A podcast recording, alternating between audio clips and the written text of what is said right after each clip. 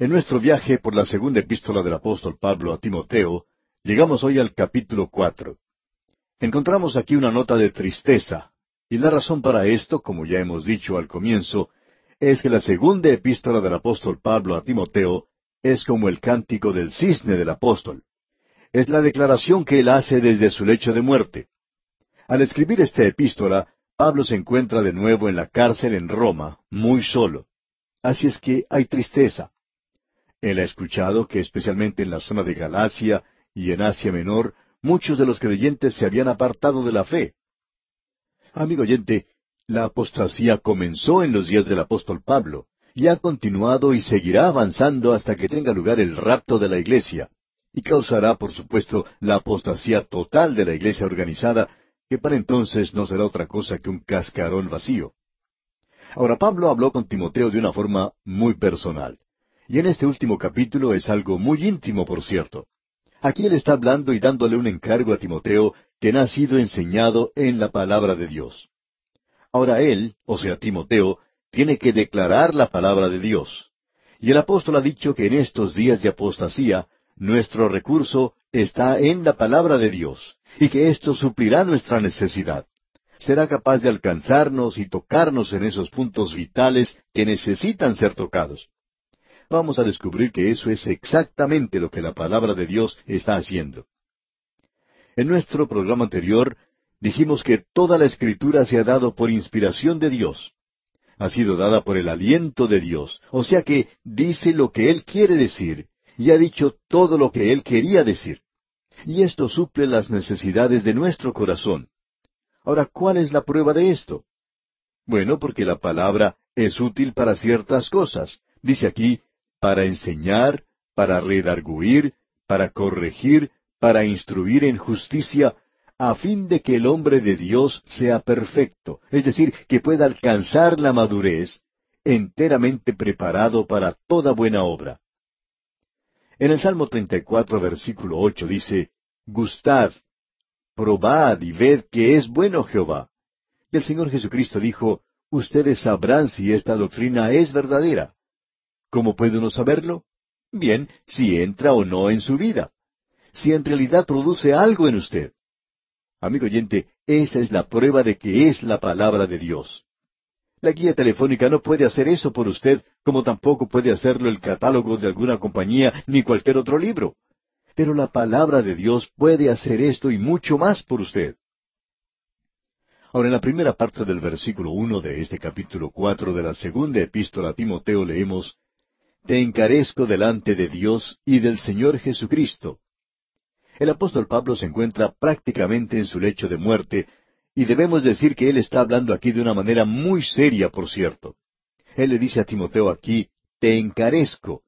Este es un encargo que él le da a este joven predicador. Te encarezco delante de Dios y del Señor Jesucristo, que juzgará a los vivos y a los muertos en su manifestación y en su reino, Ahora, su manifestación y su reino no son la misma cosa. Su manifestación es la epifanía, el rapto de la iglesia. Y su reino es la revelación, el regreso de Cristo a la tierra para establecer su reino. Y Él va a juzgar dos veces. Él va a juzgar a sus creyentes cuando Él los saque de este mundo. Y Él va a juzgar a aquellos que pasen a través de la gran tribulación y que se vuelvan a Dios en esa gran tribulación ellos serán juzgados para ver si entran o no entran al reino. Así es que usted tendrá que presentarse ante Él quien quiera que sea. Si usted quiere postergar esto hasta después de la tribulación, usted puede hacerlo. Pero si usted quiere tomar parte en el rapto de la iglesia, entonces debe aceptar al Señor Jesucristo como su Salvador personal ahora. Su vida va a ser probada, ya sea que usted reciba o no una recompensa en cualquiera de estas oportunidades si usted se ha vuelto hacia Dios. Así es que lo que el apóstol Pablo está diciendo a Timoteo es que en vista de que su vida va a ser juzgada, de que va a tener que presentarse ante Él, esto es lo que debe hacer. Creemos que esto es tan pertinente ahora como lo fue cuando fue dado por el apóstol Pablo. No creemos que se haya secado la tinta en esto aún. Esto es lo que Dios nos diría a nosotros ahora mismo. Ahora el apóstol Pablo en la primera parte del versículo dos dice, que prediques la palabra. Y que prediques la palabra aquí quiere decir que la anuncie, que la divulgue. Proclamar la palabra de Dios, esto es muy importante. Esto es como un llamado, como un lema, es aquello a lo que la gente responde. En casi todos los ejércitos del mundo hay cierto lema, cierta llamada que se utiliza para entusiasmar o animar a las tropas. Es una llamada a la batalla. Y la llamada para nosotros, amigo oyente, es que debemos anunciar la palabra, predicar la palabra de Dios. Hemos adoptado una expresión que es repetida por muchos de nuestros oyentes, y es, salgamos a esparcir la palabra. Y eso es exactamente lo que el apóstol Pablo está diciendo aquí, que prediques la palabra. Luego sigue diciendo en este mismo versículo dos, que instes a tiempo y fuera de tiempo. Esto indicaría que si a usted lo despiertan a las dos de la mañana, usted tendría que estar listo, preparado para predicar la palabra de Dios. Eso es importante, el predicar la palabra de Dios. Ahora, esto no quiere decir que usted tiene que predicar acerca de la palabra de Dios. Cierto estudiante de un seminario bíblico le dijo a su profesor en una ocasión, ¿Sabe una cosa, profesor? Uno puede graduarse de este seminario y nunca llegar a ser siquiera propietario de una Biblia. ¿Y sabe por qué? Porque hemos estudiado acerca de la Biblia, pero muy poco estudio de la Biblia misma. Y esto indica aquí que nosotros no debemos predicar acerca de la palabra, sino predicar la palabra misma. Luego tenemos algo bastante sutil aquí. El apóstol Pablo no dijo que prediques de la palabra. Él no dijo que tomara un texto y que fuera por todas partes predicando el Evangelio. Alguien ha dicho que el texto es un pretexto que ha sido sacado de su contexto y es usado por muchos hoy. Lo que quiere decir es predicar la palabra de Dios, proclamar la palabra de Dios. El apóstol Pablo dice aquí en la primera parte del versículo dos, que prediques la palabra, que instes a tiempo y fuera de tiempo. Creemos que el pensamiento que tenemos aquí es que nosotros debemos ser diligentes en cuanto a la predicación de la palabra. Otra palabra que podemos utilizar es que debemos mostrar urgencia, es decir, que existe un apremio para hacer esto. Y esta debe ser nuestra actitud. Amigo oyente, deberíamos estar ansiosos de salir y hacer lo que se nos está diciendo aquí listos para proclamar la palabra de Dios. Y como hemos visto, aquí dice, que instes a tiempo y fuera de tiempo. No importa qué época del año sea o bajo cuáles circunstancias, aun a las dos de la mañana, uno debe predicar la palabra de Dios. Luego se nos dice aquí en el versículo dos, redarguye. Creemos que una palabra más clara para expresar este pensamiento aquí podría ser convencer. Creemos que esa puede ser una mejor palabra. Tiene que presentarse con mucho convencimiento. A continuación se dice en este mismo versículo dos, reprende. Esto demuestra seriedad, un tono realmente amenazante. Hay algunos predicadores que gustan predicar de esa manera. Son hombres de Dios y predican de tal manera que la gente a veces se siente amenazada. Nos gustaría que muchos predicadores tuvieran el coraje, el valor de hablar de esa manera. Hay un predicador, por ejemplo, que dice que él no quiere tener ningún diácono que no esté dispuesto a diaconar, es decir, a trabajar. Si los diáconos no tienen ninguna intención de trabajar, él dice que entonces no los quiere tener en la junta. No hay muchos predicadores que puedan hablar de esa manera, y los necesitamos hoy, amigo oyente. La palabra, pues, en este versículo es amenazar. Luego tenemos aquí en el versículo dos la palabra exhorta. Esta palabra exhortar significa en realidad consolar. Y hay veces cuando necesitamos reconocer que hay ocasiones cuando en realidad hace falta consolar.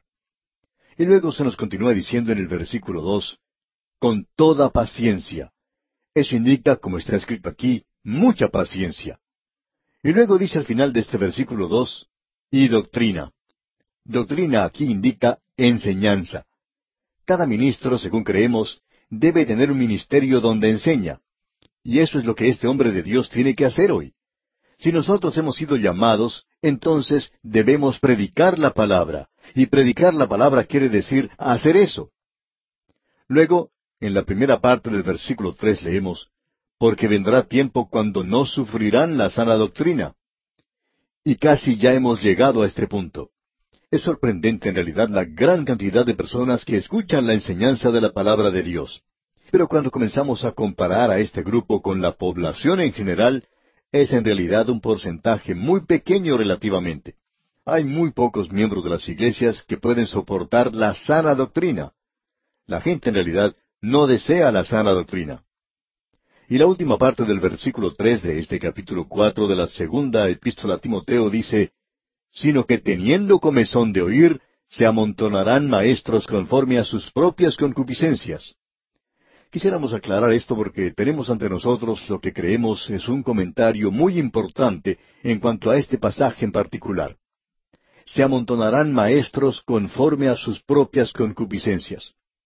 Y queremos compartir con usted lo que el doctor Vincent dijo en uno de sus estudios en cuanto a se amontonarán maestros conforme a sus propias concupiscencias. Dice, esto quiere decir que ellos invitarán a maestros en grandes números. En los períodos de fe inestable, de escepticismo y de una especulación puramente curiosa en cuanto a la religión, los maestros de todas clases se amontonan como los enjambres de moscas en Egipto, la demanda crea la provisión o abastecimiento.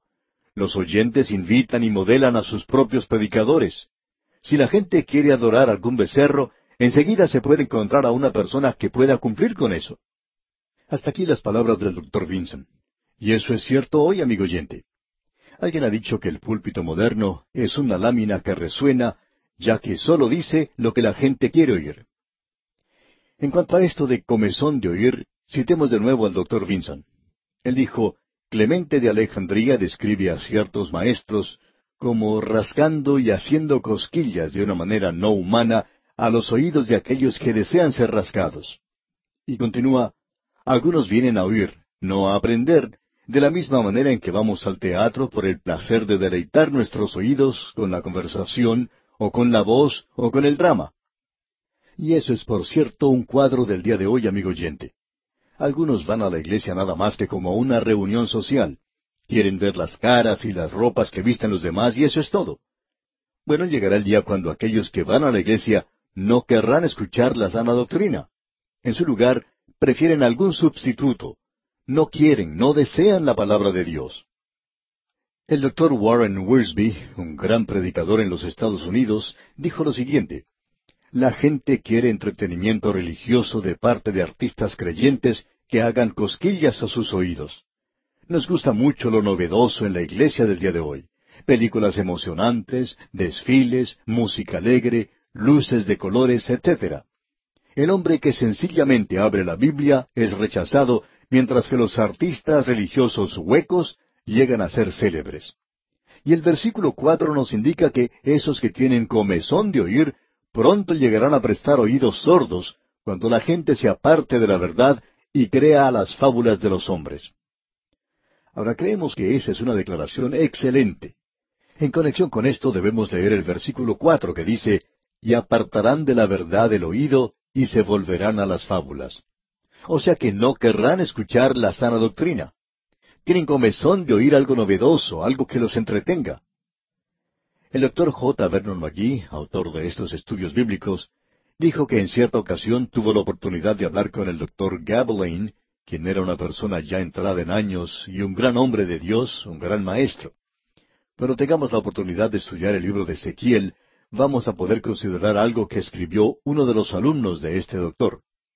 Pues bien, cuando el doctor McGee estaba conversando con el doctor Gabeline, le hizo este comentario en cuanto a la zona en la cual él se encontraba trabajando. Este es un lugar extraño. Me gusta mucho eso, pero tiene algo que es interesante. Me he dado cuenta que si se enseña el libro de Apocalipsis, se llena la iglesia, aún durante el servicio de media semana. Pero si uno comienza a enseñar la epístola a los romanos, eso puede prácticamente dejar la iglesia vacía. Se ha descubierto que la gente va de un lugar a otro en la ciudad para escuchar a algún predicador que les pueda enseñar algún detalle insignificante en cuanto al caballo bermejo que se menciona en Apocalipsis. Cuando el doctor Magui dijo esto, el doctor Gabeline le contestó algunas palabras que en realidad son imposibles de olvidar. Él dijo, Doctor Magui, usted va a descubrir en su propio ministerio que hay muchas personas que están más interesadas en el anticristo que las que están interesadas en Cristo. Y amigo oyente, hay muchas personas que tienen comezón de oír. Les gusta escuchar en cuanto a cosas extrañas, raras, sobrenaturales. Quieren tener entretenimiento, quieren escuchar lo bueno que son ellos, pero no quieren escuchar la palabra de Dios. Hay veces que recibimos cartas de nuestros oyentes que nos dicen que cuando ellos comenzaron a escuchar, no les gustaba lo que estábamos diciendo. Estábamos tocando puntos muy sensibles. Pero no somos nosotros los que hacemos eso, amigo oyente, sino la palabra de Dios. Así es que algunos dijeron, luego comenzamos a escuchar y descubrimos que esto era bueno para nosotros. Nos imaginamos que hay personas que nos escuchan una vez y luego no nos escuchan más. Por supuesto, nunca nos enteramos de eso. ¿Por qué? Porque ellos quieren tener nada más que entretenimiento. Creemos que hay muchas personas que comienzan diciendo, bueno, eso no me gusta, no me gusta lo que él está diciendo. Pero luego siguen escuchando y descubren que es algo bueno para ellos. Y así es como suceden las cosas. Continuando ahora, pasamos al versículo cinco de este capítulo cuatro de la segunda epístola a Timoteo, y dice, Pero tú sé sobrio en todo, soporta las aflicciones, haz obra de evangelista, cumple tu ministerio. La obra de un evangelista no es exactamente lo que nosotros comprendemos de esto.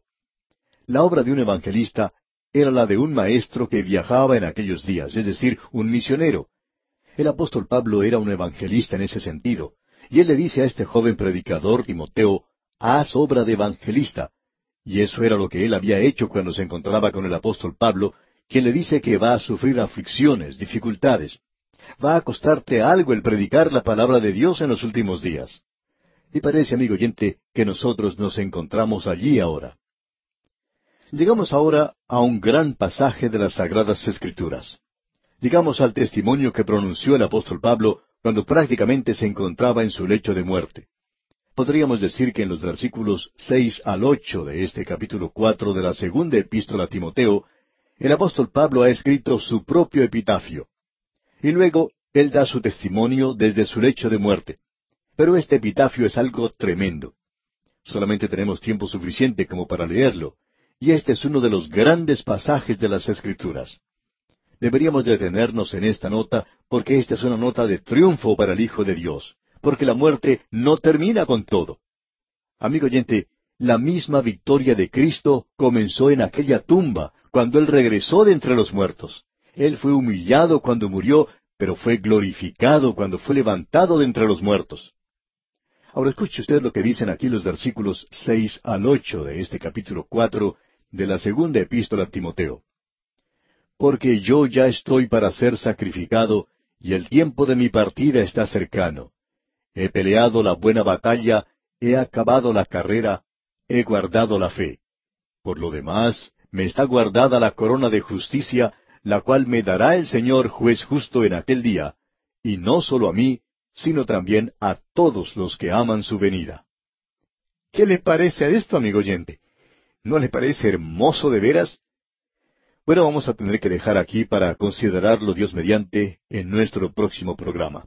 Mientras tanto, le sugerimos leer los versículos restantes de este capítulo cuatro que consideraremos en nuestro próximo programa para que esté usted mejor informado de su contenido y pueda obtener el mayor provecho posible. Al comenzar nuestro estudio hoy, amigo oyente, deseamos volver a repetir que ante nosotros tenemos el testimonio pronunciado prácticamente en el lecho de muerte del apóstol Pablo. Aquí el apóstol Pablo está escribiendo su propio epitafio. Aquí tenemos una de las grandes declaraciones de la palabra de Dios.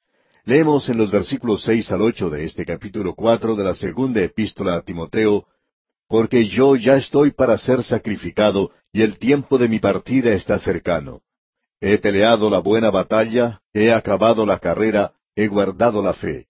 Por lo demás, me está guardada la corona de justicia, la cual me dará el Señor, juez justo en aquel día, y no solo a mí, sino también a todos los que aman su venida.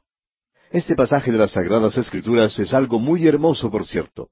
Es uno de los pasajes grandes de la Biblia. Aquí tenemos este epitafio del apóstol Pablo, dividido, según opinamos, en dos secciones. Tenemos la primera parte de este epitafio, que es una mirada retrospectiva. Él mira hacia atrás a lo que ha ocurrido en su vida terrenal, porque esto es poco antes de que él fuera ejecutado, es decir, antes de morir. El gobierno romano puso su cabeza en la guillotina y él sufrió el martirio. Pero antes de eso, él está considerando lo que sucedió en su vida terrenal. Esa es la primera parte. Luego tenemos la parte que mira hacia el futuro. Él mira hacia la vida eterna, digamos de paso. La vida terrenal y la vida eterna están separadas por lo que nosotros llamamos muerte aquí en la tierra. Pablo no trata con detalles o hechos específicos, sino que resume su vida en tres formas diferentes. En primer lugar, dice en el versículo siete, He peleado la buena batalla, he acabado la carrera, he guardado la fe. Ahora usted puede notar que él dice que la vida en la tierra es una batalla. Aquí él dice, he peleado la buena batalla. Esto quiere decir que él ha sido un buen soldado de Jesucristo. Y usted recuerda que en el capítulo dos el apóstol Pablo mencionó lo que nosotros hemos dado en llamar los siete símbolos sobresalientes de los pecadores salvados. Eso es como un trabalenguas, pero allí se presentan siete figuras retóricas y una de ellas es que el Hijo de Dios es como un buen soldado. Y Pablo ha sido un buen soldado. Él ha peleado la buena batalla. Luego el apóstol Pablo dice, he acabado la carrera. Es decir, la vida no es solamente una batalla, la vida es una carrera, y él ha sido un atleta y ha mencionado eso. Luego sigue diciendo, he guardado la fe. Es decir, que la vida es algo que se da en depósito, y él ha sido un buen administrador, él ha sido un estudiante de la palabra de Dios. Recuerda usted que él dijo, procura con diligencia presentarte a Dios aprobado. El apóstol Pablo le dijo a Timoteo que él tenía que tratar de ser esa clase de persona. Y cuando el apóstol llega al fin de su vida, él puede decir algo que no había podido decir antes. Antes él había dicho que estaba tratando de controlar su cuerpo, que estaba tratando de vivir la vida cristiana de tal manera que no llegara a ser desaprobado. Y ahora él puede decir al fin de su vida, he peleado la buena batalla. El apóstol Pablo dice a manera de prólogo a todo esto, porque yo ya estoy para ser sacrificado. Y si a usted le hubiera tocado asistir a esa ejecución en Roma, podría haber visto una escena sangrienta. Hablando honradamente, habría sido una escena que lo habría hecho enfermar a uno, al ver a este hombre colocar su cabeza en un bloque de madera que sirve de tajadera, mientras un gigantesco soldado romano que hace las veces de verdugo levanta esa tremenda cuchilla y la deja caer en el cuello del apóstol. Luego su cabeza cae en una canasta, mientras que su cuerpo cae del otro lado. Pero el apóstol nos está diciendo que si uno vio solamente eso, en realidad no vio mucho. En primer lugar, esto es un altar, y lo que él está diciendo aquí es, estoy listo para ser sacrificado. Esto nos indica que su vida se derrama como una libación. Él ha hablado de esa manera antes, allá en su epístola a los filipenses, cuando menciona su primer arresto, cuando él sabía que podía tener la muerte por delante. Y en esa oportunidad él utilizó esta figura retórica. Él quería que su vida fuese derramada. Ahora él podía decir al final de su vida, mi vida ha sido derramada como una libación. Aunque no se ha dado ninguna instrucción específica en relación con la ofrenda de libación, se la menciona una y otra vez allá en el libro de Levítico, y consistía en tomar el vino y derramarlo sobre el sacrificio que se había colocado sobre el altar. Y como usted sabe, ese altar estaba extremadamente caliente debido al fuego que había sido encendido debajo de él. Este fuego representa el fuego de juicio. Pues bien, entonces, esta ofrenda de libación se derramaba sobre el altar. Y usted ya sabe lo que ocurría. Al tocar el altar que estaba tan caliente, se convertía rápidamente en vapor y desaparecía de esa manera. Ahora Pablo dice, eso es lo que ha sido mi vida. Simplemente la he derramado como una ofrenda de libación sobre el sacrificio de Cristo. Nada para mí, sino todo para Él. Esta, creemos nosotros, es una de las figuras retóricas más maravillosa. Y como contraste a esto, vemos que hay muchos creyentes que están tratando de lograr que sus nombres sean colocados en el mármol o en madera o en alguna otra cosa que ellos piensan será permanente. Y uno encuentra mucho de esto en algunas organizaciones cristianas donde tienen una sala a la cual se le ha dado el nombre de este o aquel hombre o un edificio con el nombre de fulano de tal. Pero usted notará que no existe un edificio designado con el nombre del apóstol Pablo. Él no aceptaba eso. Él decía que su vida era como una ofrenda, como un sacrificio derramado, y es Cristo quien recibe la gloria y la alabanza, y no el apóstol Pablo. Debemos decir que esto es algo tremendo. Yo ya estoy para ser sacrificado. Ahora el apóstol Pablo dice tres cosas que hemos mencionado aquí. He peleado la buena batalla. Él ha sido un soldado, él ha sido un buen soldado. Y lo que él está diciendo aquí de nuevo es que su vida ha sido una batalla, y hay una batalla que pelear y una victoria que obtener. Y yo, dice Pablo, he sido un buen soldado de mi Salvador. Y esa es la posición que nosotros tomamos hoy. Pensamos que cada creyente debería defender la palabra de Dios. Quizá no entremos al campo de la apologética, pero por cierto que deberíamos mantenernos firmes en las grandes verdades de la palabra de Dios. Luego el apóstol Pablo sigue diciendo, he acabado la carrera. Aquí tenemos una carrera. Es un evento atlético. Usted recuerda que el apóstol Pablo dice, prosigo a la meta, al premio del supremo llamamiento de Dios en Cristo Jesús. Y él también podía hacer esa declaración que encontramos allá en la epístola a los Hebreos. Por supuesto, siempre ha habido la duda de si fue Pablo quien escribió el libro de Hebreos o fue el libro de alguna otra persona. Dentro de poco tiempo vamos a estudiar ese libro y podemos decir ahora mismo que nosotros tomamos la posición de que él fue quien escribió la epístola a los Hebreos.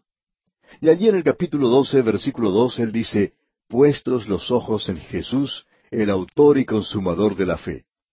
¿Y cómo vamos a hacer eso? El versículo anterior, es decir, el versículo uno del capítulo doce de esa epístola a los Hebreos, nos dice, corramos con paciencia la carrera que tenemos por delante. Y el apóstol Pablo nos está diciendo aquí que él ha terminado ya la carrera, que él ha ganado, y hay una recompensa. Luego él dice, aquí en la segunda epístola a Timoteo, capítulo cuatro, al final del versículo siete, he guardado la fe. Y me gustaría que se dijera de mí que he guardado la fe que nos hemos mantenido firmes en las grandes verdades y doctrinas de la palabra de Dios. Aquí, amigo oyente, tenemos declaraciones tremendas, y esto está considerado como algo que nosotros debemos conocer. Ahora permítanos retroceder un momento antes de pasar al lado positivo. En este versículo siete del capítulo cuatro de la segunda epístola a Timoteo, el apóstol Pablo dice al dejar esta vida, He peleado la buena batalla, he acabado la carrera, he guardado la fe. Pero antes él había dicho, el tiempo de mi partida está cercano. Ahora esa palabra partida no es la misma palabra que se utiliza para el arrebatamiento de la iglesia y que el apóstol Pablo menciona en su primera epístola a los tesalonicenses en cuanto a la partida de la iglesia de este mundo, porque el apóstol Pablo estaba pasando por otra puerta. Porque la iglesia viviente, es decir, la iglesia que exista en el momento que tenga lugar el arrebatamiento, no pasará a través de la puerta de la muerte. El mismo apóstol dice en 1 Corintios 15:51, no todos dormiremos, pero todos seremos transformados. Así es que ese grupo que permanecerá aquí no pasará a través de las puertas de la muerte. De modo que esta palabra partida aquí es una palabra muy interesante.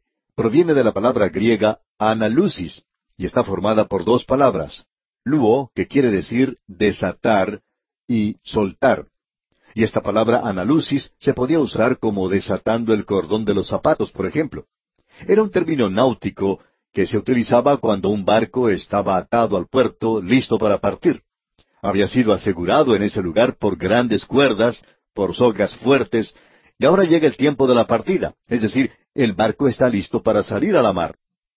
El apóstol Pablo presentó esto en un concepto completamente diferente a lo que es popular hoy. Usted posiblemente lo haya escuchado también cuando se ha encontrado en algún velorio y hay una reunión en la cual se dice, el hermano fulano de tal ha llegado ya por fin al puerto. Y se continuaría diciendo, ha estado viajando por aguas borrascosas, el viaje ha terminado y él ha llegado a puerto seguro. Bueno, eso es exactamente lo contrario a lo que el apóstol Pablo está diciendo que es.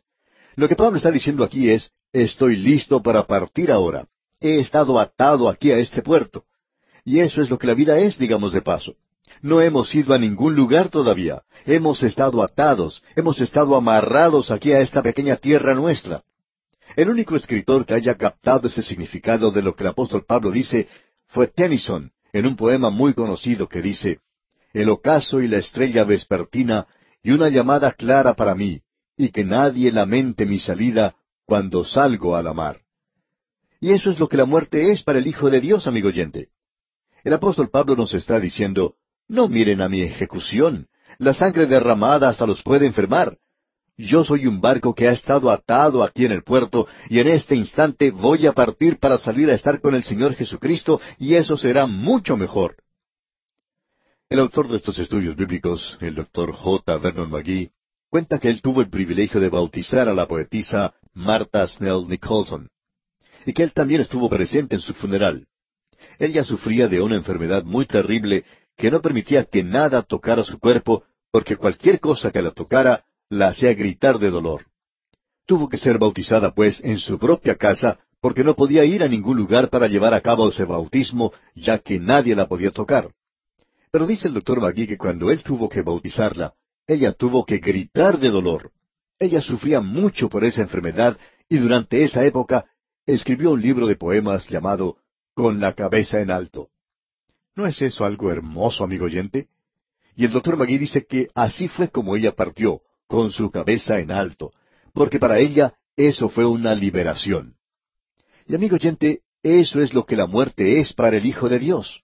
Gemimos en estos cuerpos que tenemos en el presente, y uno de estos días seremos liberados de ellos. Y eso es lo que la muerte significa. Y así es como podía expresarse el apóstol Pablo. Él estaba preparándose para partir en un verdadero viaje. ¡Qué cosa maravillosa es esta, amigo oyente! Ahora que tenemos el lado positivo de esto. El apóstol Pablo dice en la segunda epístola a Timoteo, capítulo cuatro, la primera parte del versículo ocho, Por lo demás, me está guardada la corona de justicia. Este es el otro lado de la moneda. Prosigamos con este mismo versículo ocho. Por lo demás, me está guardada la corona de justicia, la cual me dará el Señor, juez justo, en aquel día. Pablo recibirá la corona de justicia, recibirá la corona del valiente por haber sido un buen soldado, recibirá la corona del atleta y también una corona por haber sido un buen administrador, es decir, por haber sido un buen estudiante, fiel a la palabra de Dios, y recibirá una corona como recompensa. Y las recibirá algún día. No creemos que ya las tenga, que ya las haya recibido, pero el Señor las tiene para él cuando comience a repartirlas. Hay varias coronas mencionadas en el Nuevo Testamento. Una de ellas la encontramos en la primera epístola del apóstol Pablo a los Corintios, capítulo nueve, versículo veinticinco, donde dice, Todo aquel que lucha, de todo se abstiene. Ellos a la verdad para recibir una corona corruptible, pero nosotros una incorruptible. Esa es la corona para el atleta. Luego en su epístola a los Filipenses, capítulo cuatro, versículo uno, dice el apóstol, Así que, hermanos míos, amados y deseados, gozo y corona mía, estad así firmes en el Señor, amados.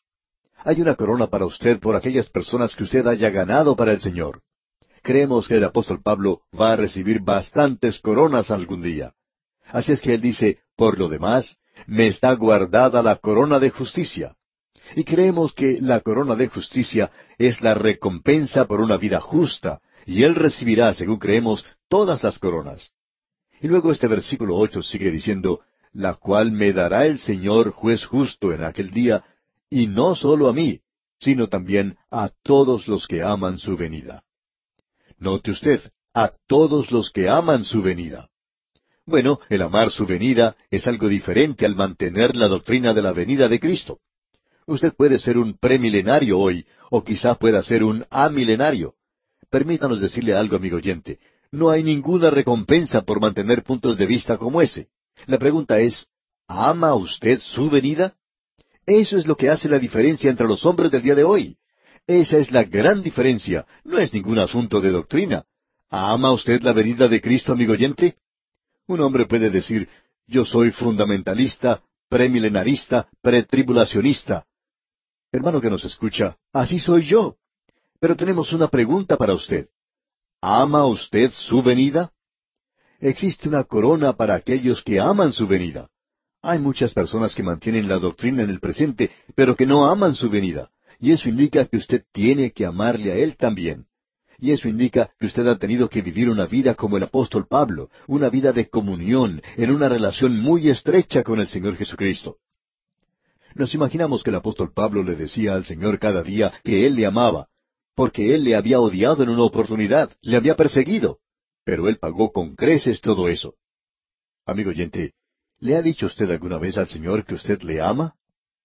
Bueno, Él tiene una corona para todos los que aman su venida. Y a mí me gustaría recibir esa corona. Amigo oyente, esa corona va a brillar más que cualquiera de las otras, según creemos nosotros. Y ahora llegamos al versículo nueve, y al ver esto nos damos cuenta que estas son las últimas palabras del apóstol Pablo. Escuche usted lo que él nos dice. Hasta ahora hemos visto una nota de triunfo, pero esto aquí no es tan triunfante. El apóstol Pablo se enfrenta a la realidad. Y aquí dice en el versículo nueve, procura venir pronto a verme. Ahora, ¿por qué dice eso? Él se siente solo, él se encuentra encarcelado. Si usted alguna vez, amigo oyente, tiene la oportunidad de visitar esa cárcel allá en Roma, piense en el apóstol Pablo. Él ocupó un lugar en esa cárcel. Y él dice aquí en el versículo nueve, procura venir pronto a verme. El apóstol Pablo se encuentra solitario, y agrega en el versículo diez, porque Demas me ha desamparado, amando este mundo, y se ha ido a Tesalónica. O sea que Demas partió, él no pudo soportar lo que estaba ocurriendo y tuvo que alejarse de ese lugar. Así es que dejó a Pablo y se fue a Tesalónica. Y luego el apóstol continúa diciendo, Crescente fue a Galacia y Tito a Dalmacia. Ahora no sabemos si estos otros hermanos tuvieron una causa legítima para partir dejando al apóstol Pablo. Creemos que Tito, por ejemplo, sí la tuvo, pero no sabemos lo suficiente en cuanto a Crescente como para defenderle. Y luego el apóstol dice, Solo Lucas está conmigo. Este buen doctor Lucas se quedó junto a Pablo. Y continúa diciendo el apóstol, Toma a Marcos y tráele contigo, porque me es útil para el ministerio. Trae a Marcos contigo. Usted recuerda que el apóstol Pablo no quiso que Marcos le acompañara en su segundo viaje misionero. El apóstol se equivocó en cuanto a ese joven porque Juan Marcos resultó luego bueno. Y ahora Pablo puede decir esto y nos agrada ver lo que él hace aquí. En su lecho de muerte dice, Toma a Marcos y tráele contigo, porque me es útil para el ministerio. Y continúa en el versículo doce, A Tíquico lo envié a Éfeso. El apóstol Pablo ha enviado a Tíquico a Éfeso porque es un pastor de la iglesia. No puede permanecer mucho tiempo en Roma cuando él es el pastor de la iglesia en Éfeso. Notemos ahora algo que creemos nosotros es bastante interesante. En el versículo trece el apóstol dice, Trae, cuando vengas, el capote que dejé en Troas en casa de Carpo. El apóstol Pablo estaba pasando frío en esa cárcel, y usted puede recordar eso si tiene la oportunidad de visitar esa prisión. Cuando descienda a las celdas, es frío allá abajo. Él pide entonces a este joven Timoteo que le lleve su capote. Esto es para una necesidad física, y agrega, y los libros, mayormente los pergaminos. Esto es algo para la mente. Él quería algo para leer, él solicita algo para su cuerpo y también algo para su mente. Y usted puede notar que hay algo también para el espíritu y que él mencionará más adelante. En el versículo catorce dice, Alejandro el calderero me ha causado muchos males.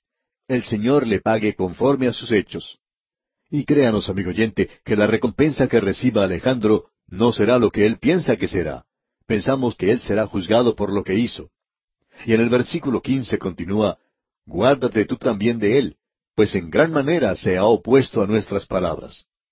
Él está advirtiendo aquí a este joven Timoteo que cuando él se encuentre con Alejandro, que no permita que con muchas palabras lo confunda. Es una de esas personas que le da palmaditas a uno en la espalda y cuando uno menos lo piensa, lo traiciona. Ten cuidado de él, le dice Pablo. Luego añade en la primera parte del versículo dieciséis, en mi primera defensa ninguno estuvo a mi lado. O sea que el apóstol estuvo solo en esa ocasión. No creemos que Pablo esté diciendo palabras de condenación aquí, simplemente está señalando lo que ocurrió. Y prosigue en este mismo versículo 16 diciendo, sino que todos me desampararon. Creemos que lo que el apóstol está diciendo aquí es que ellos dieron espalda a la fe. Y en la parte final de este versículo 16, Pablo expresa, no les sea tomado en cuenta. Ahora el apóstol manifiesta el gozo de tener a Cristo cerca de él. En el versículo 17 dice, Pero el Señor estuvo a mi lado. Habíamos dicho que había algo que era espiritual, y aquí está en el versículo 17, El Señor estuvo a mi lado. El Señor estuvo con él.